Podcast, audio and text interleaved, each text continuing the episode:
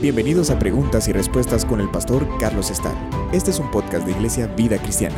Puedes enviar tus preguntas al correo preguntasbiblicas@vidacristiana.org.gt. Nos han pedido comentar acerca de Melquisedec.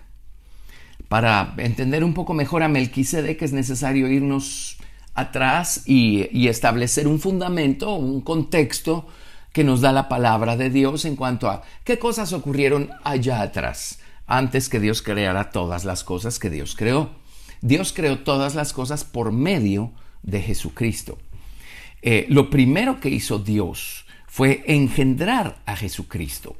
Así es que en ah, Proverbios capítulo 8 leemos lo siguiente. Me los llevo a Proverbios capítulo 8 a partir del verso 22.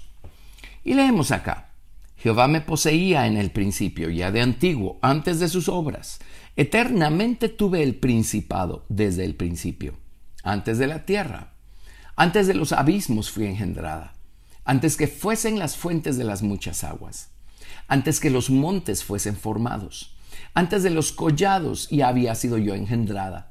No había aún hecho la tierra, ni los campos, ni el principio del polvo del mundo. Así es que lo primero que descubrimos acá, obviamente aquí la sabiduría se refiere a Jesucristo, a quien en el Nuevo Testamento llaman sabiduría de Dios, poder de Dios. Él es la palabra de Dios, Él es el verbo. Lo primero que ocurrió allá atrás en la eternidad es que la divinidad decidió hacer manifiesto este lado de la divinidad que se llama el Hijo de Dios, el Señor Jesucristo. Así es que Dios engendró a Jesucristo. Engendrar no es crear, Jesucristo es Dios. Engendrar es hacer visible. Allí está en el seno del Padre, allí está formando parte del Padre, pero en un momento dado Dios elige manifestarlo. Dios elige hacerlo visible. Dios elige, o el otro lado de la divinidad, el Padre y el Espíritu Santo, eligen, por así decirlo, ponerse detrás y empezar a operar, empezar a crear todos los mundos creados a través de Jesucristo y tener a Jesucristo, el Hijo de Dios, como mediador entre todos los mundos que Dios va a crear y Dios el Padre y el Espíritu Santo. Así es que lo primero que hizo Dios fue engendrar a su Hijo. Luego, ¿qué ocurrió? Eh, en ah, Apocalipsis, capítulo 13, Versículo 8, leemos lo siguiente. Hay, un contexto acá, por supuesto, vamos a hacer a un lado el contexto y nos vamos a quedar solo con la última porción del verso 8, de Apocalipsis 13, 8, en donde se nos dice que el Cordero fue inmolado desde el principio del mundo. Inmolado significa sacrificado. Así es que hubo un sacrificio allá atrás. Hubo un sacrificio allá atrás.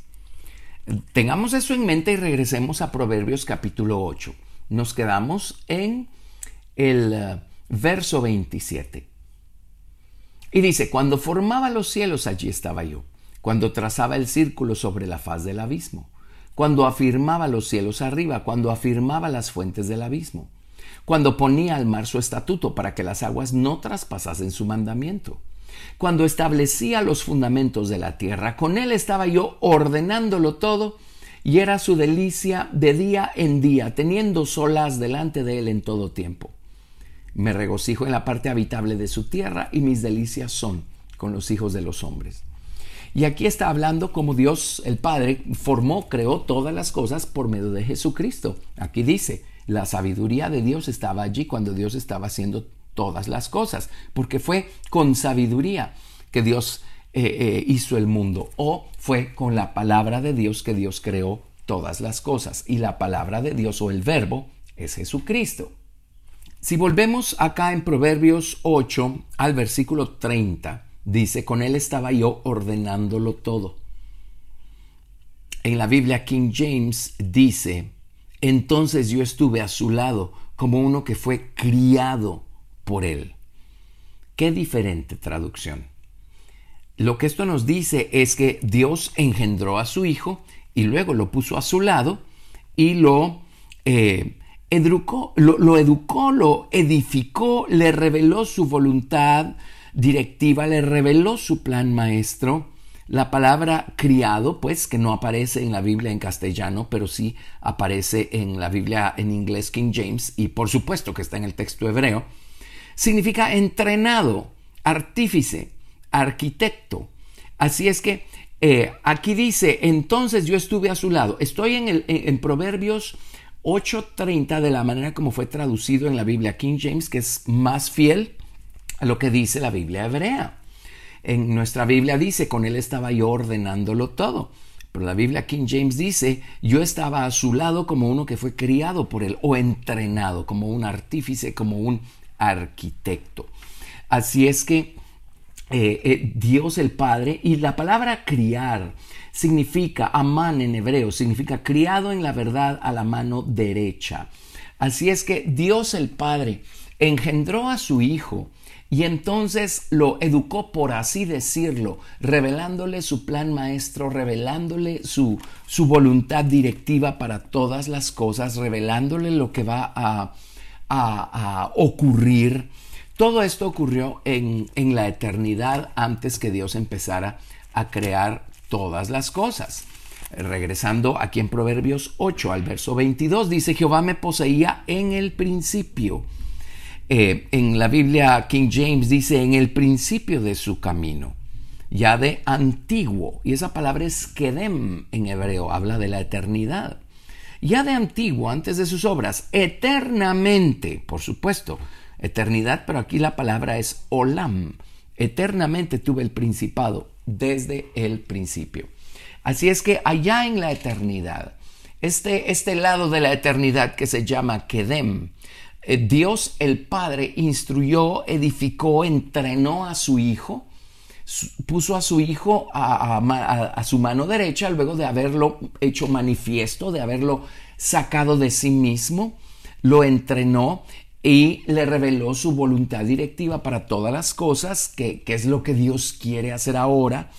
Y dice eternamente, esta palabra es olam. Vino Dios y le reveló a su Hijo el plan maestro. Y el plan maestro, por supuesto, involucraba al Hijo, todo involucra al Hijo. El, eh, eh, el Hijo creó todas las cosas y todo fue hecho por Él, para Él y en Él. Así es que Dios el Padre le reveló a su Hijo lo que él está al punto de hacer. De hecho, Colosenses 1.16 al 19 dice, porque en Él fueron creadas todas las cosas, las que hay en los cielos, las que hay en la tierra, visibles e invisibles, sean tronos, sean dominios, sean principados, sean potestades, todo fue creado por medio de Él y para Él. Y Él es antes de todas las cosas y todas las cosas en Él subsisten. Y Él es la cabeza del cuerpo que es la iglesia. Él, que es el principio, el primogénito de entre los muertos, para que en todo tenga la preeminencia, por cuanto agradó al Padre que en Él habitase toda plenitud. Está hablando nuevamente de Jesucristo, por supuesto. Y entendemos que todas las cosas fueron creadas eh, por medio de Él y para Él.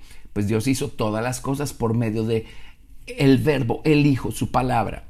Y todas las cosas fueron hechas para Jesucristo. Y tarde o temprano, dice la Biblia, que toda rodilla se doblará y toda lengua confesará que Jesucristo es el Señor, para gloria de Dios Padre. O sea, la intención de Dios es que tarde o temprano toda la creación reconozca al Hijo de Dios. Bueno, así es que entendemos que todo fue hecho por Él y para Él, pero acá también dice, en Él fueron creadas todas las cosas. En Él en Él implica que la sustancia con la que Dios creó todas las cosas procedió del Hijo. En Apocalipsis 13:8 que leímos que el Cordero fue inmolado desde el principio del mundo, no puede estar hablando de sacrificar a Jesucristo para redimir a los hombres, porque en el libro de Hebreos capítulo 9, verso 28 claramente dice, Cristo fue ofrecido una sola vez para llevar los pecados de muchos y aparecerá por segunda vez sin relación con el pecado para salvar a los que le esperan. Así es que eh, Él murió en la cruz del Calvario una sola vez para llevar los pecados de muchos. En la cruz murió para eh, eh, derramar su sangre redentora y, abrirle al mundo pecador el camino a través de la salvación que viene únicamente por medio de su sangre. Pero eso fue en la cruz. En Apocalipsis no pueden estar hablando de la cruz, están hablando de algo que pasó al principio, desde el principio del mundo. Están hablando de algo que pasó antes que Dios empezara a crear todas las cosas. Obviamente hubo un sacrificio. Así es que Dios el Padre vino y entrenó a su Hijo, le reveló su voluntad, le reveló su plan maestro y el Hijo de Dios debe haber rendido su propia voluntad a la voluntad del Padre. Debe haber rendido todo su ser a la voluntad directiva y al plan maestro del Padre. Le tiene que haber dicho al Padre, eh, el hacer tu voluntad me ha agradado. Así es que en ese sentido, el Hijo de Dios fue inmolado, en espíritu, por supuesto, en su voluntad. En otras palabras, Él desde entonces quedó consagrado, totalmente rendido y entregado a hacer la voluntad del Padre. Entonces hubo un sacrificio, el Padre lo inmoló, el Padre inmoló a su Hijo en espíritu, la voluntad de su Hijo. De allí tiene que haber obtenido la sustancia para crear todas las cosas que Dios creó, porque Colosenses dice todo fue creado en Jesucristo. Así es que si hubo un sacrificio, o más bien, puesto que hubo un sacrificio y Jesucristo fue el sacrificio, entonces tuvo que haber habido un sacerdote para sacrificar al Hijo de Dios, a Jesucristo. Ese sacerdote tiene que haber sido Dios el Padre. En otras palabras, hay un sacerdocio eterno que no tiene principio, que no tiene final, que es el sacerdocio que se ejerce a nivel del Padre, es el sacerdocio que ejerció el Padre cuando inmoló a su Hijo allá atrás, desde eh, la eternidad, desde antes de la fundación del mundo o desde el principio del mundo. Entonces, habiendo entendido esto, es obvio que hay un sacerdote espiritual, un, sacerdocio eterno, está allí desde el principio, mucho antes que Dios revelara y estableciera el sacerdocio arónico en la dispensación del Antiguo Testamento.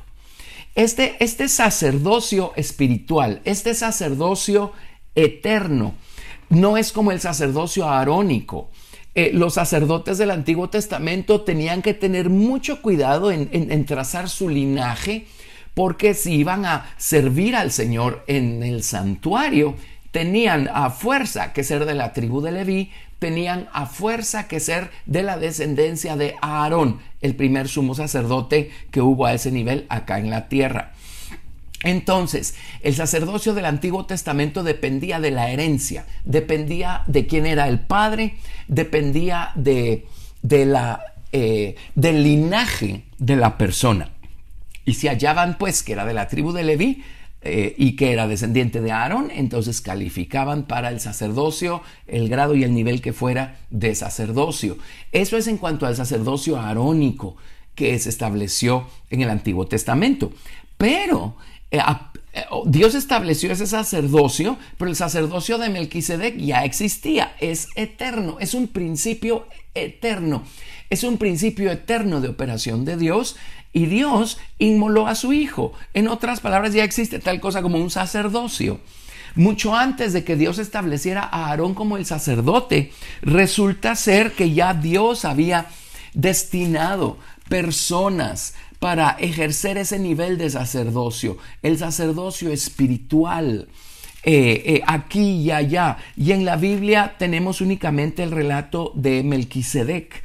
Nos vamos a ir a Génesis capítulo 14. El relato de Melquisedec está acá o comienza acá en Génesis capítulo 14, lo vamos a leer desde el verso 17. Pero Melquisedec era una persona, era una persona que vivía en la tierra de Canaán, era rey de Salem. Salem estaba en poder de los cananeos. Eh, más tarde leemos en Ezequiel capítulo 16 que estuvo en poder de los amorreos y de los eteos.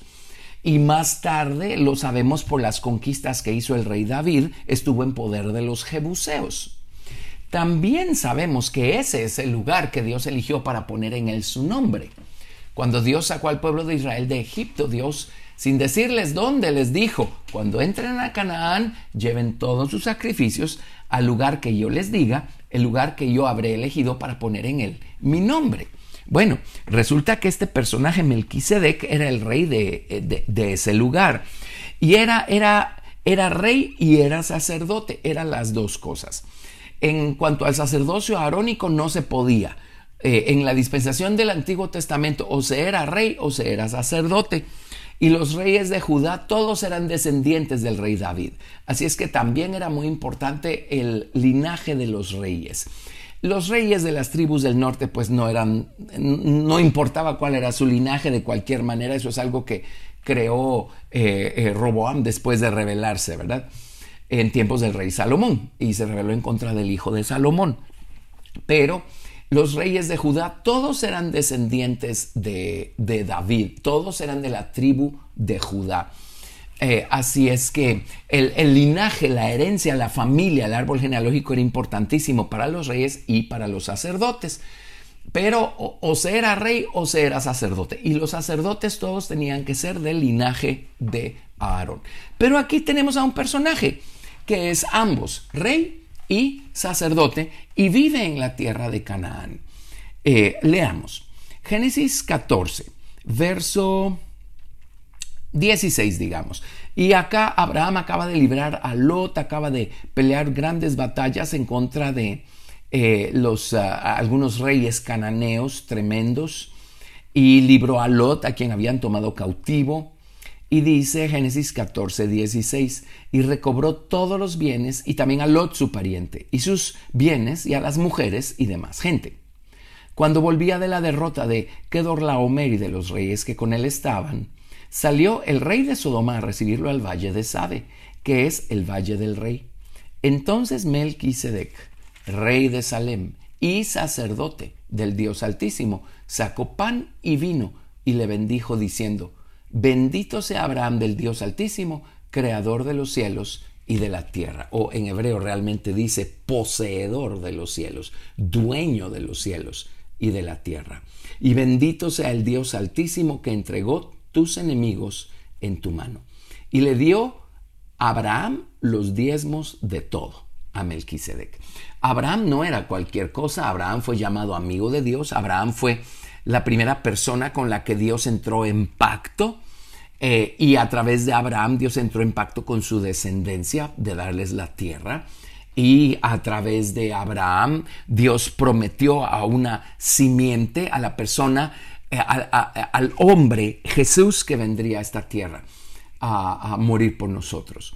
Así es que Abraham era muy importante, pero cuando Abraham estuvo delante de Melquisedec, Abraham reconoció que Melquisedec era superior superior en rango, superior en, orden, en importancia. Era una figura superior. ¿Quién era Melquisedec? Eh, tiene que haber sido una persona. Era un testigo que Dios tuvo en esos días en la tierra de Canaán, ministrando a los amorreos, a los eteos, a los jebuseos, a toda esa gente que se corrompió tanto, tanto unas cuantas generaciones después. Y Melquisedec era sacerdote de El Elión, el Dios Altísimo. Así es que su tarea fue dar a conocer a Dios a todas esas gentes paganas como el Elión o el Dios Altísimo. Un día vamos a saber a ciencia cierta quién era él, pero estamos hablando de una persona que tenía eh, ambos eh, ministerios, el de rey y el de sacerdote y era un testigo de Dios aquí en la tierra. Y pues personajes como Melquisedec solo lo menciona la Biblia a él, pero si nos vamos a la historia y echamos mano de fuentes bibliográficas, eh, las correctas y las uh, veraces y las fidedignas, vamos a encontrarnos con que eh, muchas y no todas las culturas antiguas que hay en la tierra tienen o tuvieron a alguien y, su historia está escrita en sus anales, pero tuvieron a alguien dándoles testimonio de un único Dios y ministrándolos. Así es que eh, cuando fue la época del gran movimiento misionero, mucho antes de que los medios de comunicación existieran y se sofisticaran como los tenemos ahora. Los, ah, misioneros tenían que ir físicamente a los lugares más recónditos de la tierra, con, con las tribus más aisladas del planeta Tierra, a darles testimonio de Jesucristo. Y, muchos de ellos no supieron cómo abordar a estas tribus.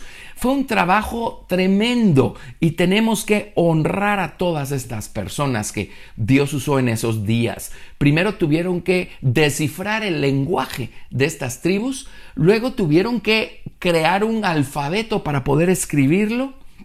Y entonces tuvieron que indagar en, la historia, en las tradiciones, en la cultura de estas tribus y en muchas de estas tribus se encontraron con que había historias de personajes, había conocimiento del hecho que hay un solo Dios y, muchos principios que hoy manejamos nosotros eh, que están en la palabra de Dios. Y, la pregunta es, ¿cómo sabían de, estos principios? Y habían tribus que cuando los misioneros entendían que en su cultura había un hilo de verdad por allí y jalaban ese hilo entonces podían predicarles a Jesucristo y hay relatos escritos en la historia de, pueblos enteros que se convertían facilísimo al Señor Jesucristo, al Dios de los cristianos, pero es porque tenían antecedentes, habían antecedentes. Entonces, esto está en la historia. En la Biblia solo se menciona a un Melquisedec, pero en la historia una y otra vez nos encontramos con relatos de testigos que Dios tuvo acá en la tierra eh, metido entre todos esos ah, eh, eh, tribus y, pueblos que eran paganos, pues. Así es que Melquisedec tiene que haber sido una persona. Ya un día sabremos quién era, pero tiene que haber sido una persona y Dios tiene que haber tenido a varios testigos suyos al nivel de Melquisedec acá en la tierra y me baso pues en lo que les he explicado y en... Ah, en la lectura y, el conocimiento de lo que está registrado en la historia, especialmente de los grandes movimientos misioneros. Ahora, Melquisedec prueba, porque él era sacerdote del Dios Altísimo y rey. La, persona de Melquisedec prueba que ya existía un sacerdocio que podía ejercer la gente eh, mucho antes de que Dios estableciera el sacerdocio arónico. El sacerdocio arónico no anuló el hecho de que había un sacerdocio espiritual eterno que ejercía un Melquisedec, por ejemplo. Así es que vámonos ahora a Hebreos capítulo 6, verso 19. Y acá el autor al libro de Hebreos, que yo, yo creo que es el apóstol Pablo, pero eh, lo que está tratando de decir es que hay un sacerdocio, realmente siempre ha habido un sacerdocio superior al sacerdocio arónico. Y es algo que el pueblo de Israel perdió de vista eh, precisamente después de que se quedaron tan, tan eh, involucrados en las formas y perdieron de vista la verdad. Eh, pero, y está, está, aquí está tratando de insistir el apóstol Pablo que eh, Melquisedec es alguien en quien no importa el linaje. De hecho, es un hecho que Jesucristo no era de la tribu de Leví, no era descendiente de Aarón. Y está buscando probar cómo Jesucristo es sacerdote, pero según el orden de Melquisedec o este sacerdocio eterno. En, ah, Hebreos capítulo 6, verso 19 y 20 nos habla de la esperanza, que es el ancla del alma, ¿verdad? Y dice la cual tenemos como segura y firme ancla del alma y que penetra hasta dentro del velo, donde Jesús entró por nosotros como precursor, hecho sumo sacerdote para siempre, según el orden de Melquisedec. Ahora, aquí está hablando de la resurrección del Señor Jesucristo y cómo Él con su propia sangre subió a los cielos y purificó y limpió los cielos y abrió el camino para todos nosotros. Pero aquí dice que él fue hecho sumo sacerdote para siempre, según el orden de Melquisedec. En otras palabras, eh, Jesucristo, bueno, fue hecho sumo sacerdote. O sea, él es el sacerdote principal, él es la cabeza de todo lo que tiene que ver con este sacerdocio espiritual y eterno. Pero cuando fue hecho él sumo sacerdote, quiere decir que antes no lo era. Él no era el sumo sacerdote según el orden de Melquisedec.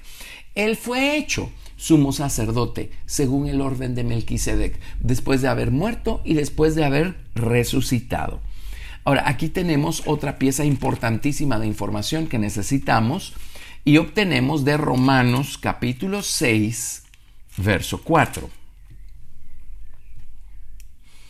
En Romanos capítulo 6, verso 4 dice, porque somos sepultados juntamente con Él para muerte por el bautismo, a fin de que como Cristo resucitó de los muertos por la gloria del Padre, así también nosotros andemos en vida nueva.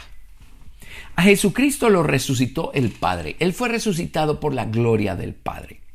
Jesucristo mismo resucitó a mucha gente. Pero ¿qué pasó con esa gente? Pues siguieron envejeciendo y se murieron. Eh, allí vemos la gloria engendrada del Hijo de Dios en operación, digamos. Y ese es el nivel que nos es confiado a nosotros hoy por medio de los dones del Espíritu Santo. Si nosotros oramos por alguien que ha muerto, eh, conforme a la voluntad de Dios y es la voluntad de Dios levantarlo de la muerte, pues esa persona va a resucitar. Pues, sigue sucediendo. Pero esa persona va a seguir envejeciendo y tarde o temprano va a morir. Eso es lo que ocurre con el lado del Hijo de Dios, de la gloria de Dios, el lado engendrado de la gloria de Dios. Pero Jesucristo fue resucitado por la gloria no engendrada del Padre. ¿Qué significa esto? Él no fue levantado a los 33 años y medio de la muerte para seguir envejeciendo y morirse tarde o temprano de, eh, eh, avanzada edad. No, la gloria del Padre, una vez resucita, hace que la persona viva para siempre. Y esa es la gloria con la que viene Jesucristo a levantarnos a nosotros de la muerte si ya estaremos muertos o a transformarnos en un abrir y cerrar de ojos. La Biblia dice claramente que Él viene en su gloria, en la gloria de sus santos ángeles y en la gloria de su Padre. Es la gloria del Padre la que levanta para vivir para siempre. Esa es la gloria que operó en Jesucristo levantándolo de la muerte. Entonces, eso nos hace concluir que el sacerdocio de Melquisedec nuevamente tiene que ver con el poder del Padre, la gloria del Padre, el ámbito del Padre. Por eso, el Padre es ese sacerdote que inmoló a su Hijo desde el principio del mundo.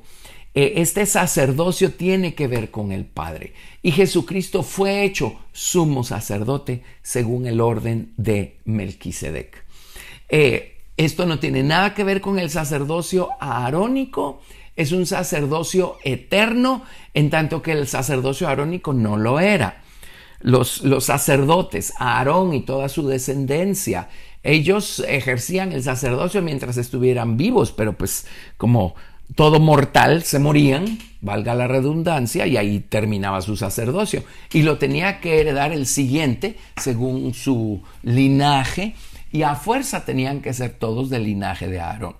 Entonces, muy diferente el sacerdocio eterno espiritual de Melquisedec.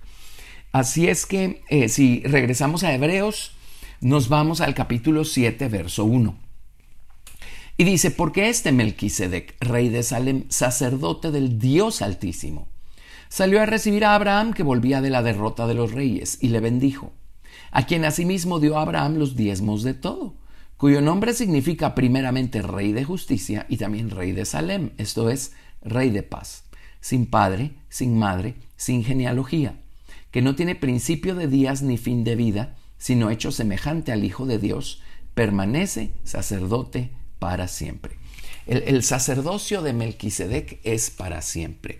Si leen ustedes eh, diccionarios bíblicos y comentaristas, ellos comentan que esto de sin padre, sin madre, sin genealogía, eh, se refiere a que no había necesidad de seguir trazando un linaje o una genealogía para saber de qué familia o de qué tribu venía este sacerdote Melquisedec.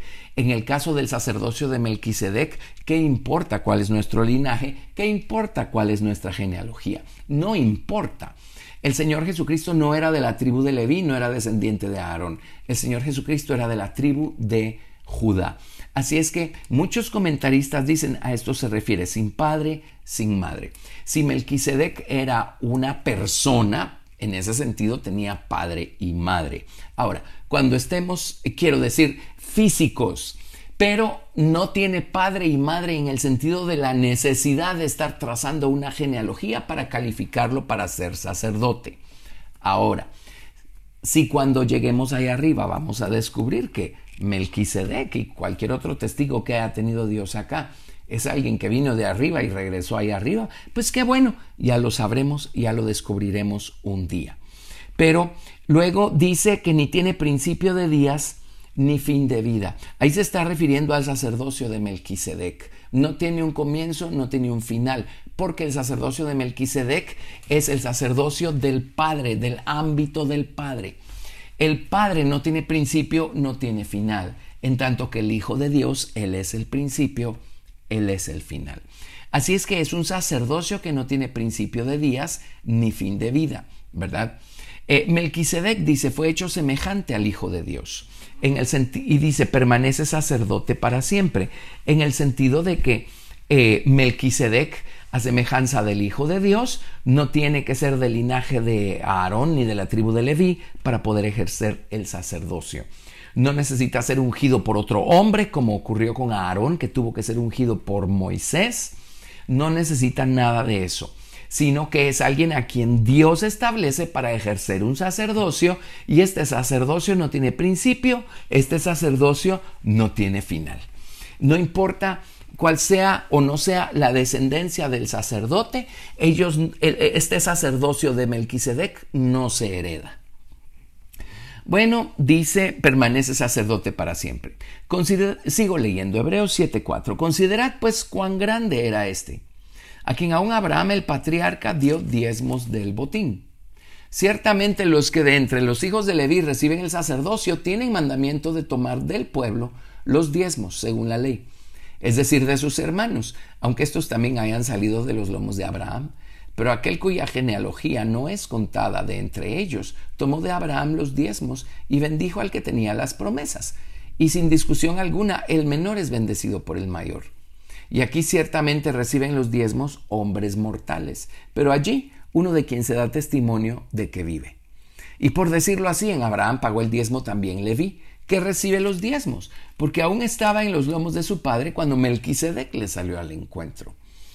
Si pues la perfección fuera por el sacerdocio levítico, porque bajo él recibió el pueblo la ley, ¿qué necesidad habría aún de que se levantase otro sacerdote según el orden de Melquisedec y que no fuese llamado según el orden de Aarón? Porque cambiado el sacerdocio necesario es que haya también cambio de ley. Y aquel de quien se dice esto es de otra tribu de la cual nadie sirvió al altar. Porque manifiesto es que nuestro Señor vino de la tribu de Judá, de la cual nada habló Moisés tocante al sacerdocio. Y esto es aún más manifiesto si a semejanza de Melquisedec se levanta, se levanta un sacerdote distinto, no constituido conforme a la ley del mandamiento acerca de la descendencia, sino según el poder de una vida indestructible o, que no tiene final o que es permanente. Sigo leyendo, pues se da testimonio de él, tú eres sacerdote para siempre según el orden de Melquisedec. Queda pues abrogado el mandamiento anterior a causa de su debilidad e ineficiencia, pues nada perfeccionó la ley, y de la introducción de una mejor esperanza por la cual nos acercamos a Dios. Comento, hoy tenemos a un fiel sumo sacerdote, nuestro Señor Jesucristo, él es sacerdote según el orden de Melquisedec. Cuando fue resucitado por la gloria del Padre, él fue declarado sumo sacerdote según el orden de Melquisedec. Él vino a ejercer un sacerdocio espiritual, un sacerdocio que no tiene principio y no tiene final, eh, un sacerdocio eterno. Eso es lo que vino a ejercer el Señor Jesucristo. Y qué maravilloso es porque en Hebreos 4, 15 dice, porque no tenemos un sumo sacerdote que no pueda compadecerse de nuestras debilidades, sino uno que fue tentado en todo según nuestra semejanza, pero sin pecado. Acerquémonos pues confiadamente al trono de la gracia para alcanzar misericordia y hallar gracia para el oportuno socorro. Así es que gracias a Dios por Jesucristo. Tenemos un sacerdote que no muere, que no perece, un, un sacerdote que ejerce un sacerdocio eterno.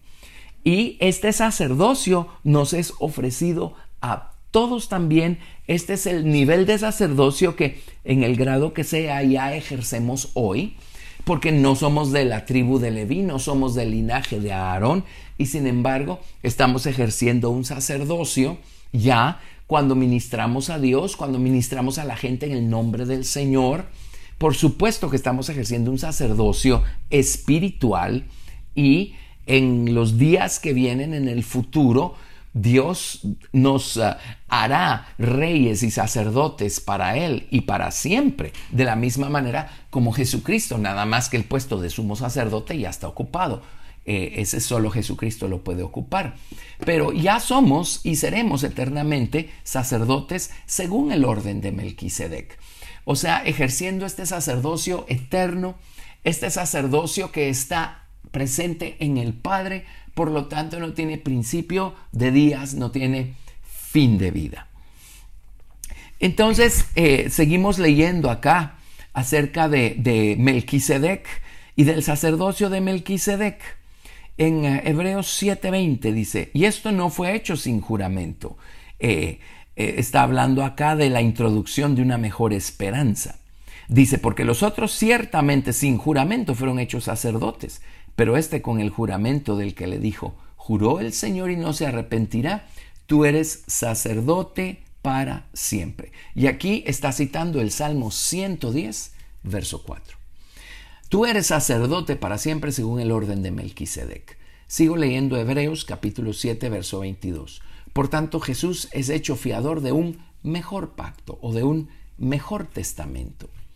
Y los otros sacerdotes llegaron a ser muchos, debido a que por la muerte no podían continuar, mas este, por cuanto permanece para siempre, tiene un sacerdocio inmutable. Esto significa que no pasa, significa perpetuo, significa intransferible, verso 25, por lo cual puede también salvar perpetuamente o de manera completa o hasta el final o plenamente a los que por él se acercan a Dios viviendo siempre para interceder por ellos. Porque tal sumo sacerdote nos convenía, santo, inocente, sin mancha, apartado de los pecadores y hecho más sublime que los cielos, que no tiene necesidad cada día, como aquellos sumos sacerdotes, de ofrecer primero sacrificios por sus propios pecados y luego por los del pueblo, porque esto lo hizo una vez para siempre ofreciéndose a sí mismo. Porque la ley constituye sumos sacerdotes a débiles hombres, pero la palabra del juramento posterior a la ley al Hijo, hecho perfecto para siempre. Así es que qué maravilloso el sacerdocio eh, con el que hoy contamos. Eh, nuestro sumo sacerdote es el Señor Jesucristo y Él vive para siempre y él ejerce un sacerdocio que ya existía mucho antes que Dios constituyera a Aarón y a su descendencia por sacerdote. Eh, tenemos pues a, a Melquisedec, la persona mencionada en Génesis capítulo 14, que ejercía este nivel de sacerdocio. En otras palabras, era sacerdote y todavía no existía el sacerdocio arónico, todavía no había sido establecido, pero ya había un sacerdote aquí en la tierra, porque hay un sacerdocio eterno que tiene que ver con Dios el Padre, con el ámbito del Padre. Él inmoló a Jesucristo desde el principio del mundo. Eh, Jesucristo es el Cordero que fue inmolado, así es que tiene que haber sido el Padre quien lo inmoló. Y cuando Jesucristo fue resucitado por la gloria del Padre, Él fue hecho sumo sacerdote para siempre. Así es que ya ejercemos ese sacerdocio espiritual. Es un sacerdocio que siempre ha existido. El sacerdocio arónico no lo abrogó, solo fue un paréntesis. El sacerdocio arónico solo es una sombra tipo o figura que refleja o representa cosas más altas, cosas espirituales, cosas eternas. Nosotros ya ejercemos ese sacerdocio, pero cuando seamos resucitados por la gloria no engendrada del Padre, con la que va a venir Jesucristo a recogernos, ¿qué nos espera? Va a ser maravilloso. Eh, sí es correcto vivir con los ojos puestos en la eternidad. Eso no tiene por qué hacernos olvidar los asuntos y las responsabilidades de todos los días. Pero nos esperan cosas magníficas, cosas maravillosas.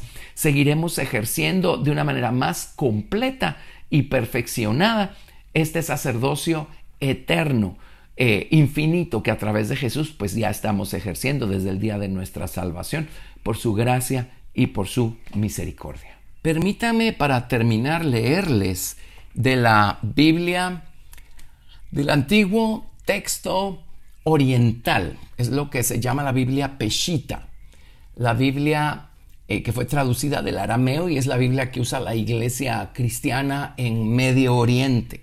Y esta es la traducción que hizo al inglés el doctor Lamsa.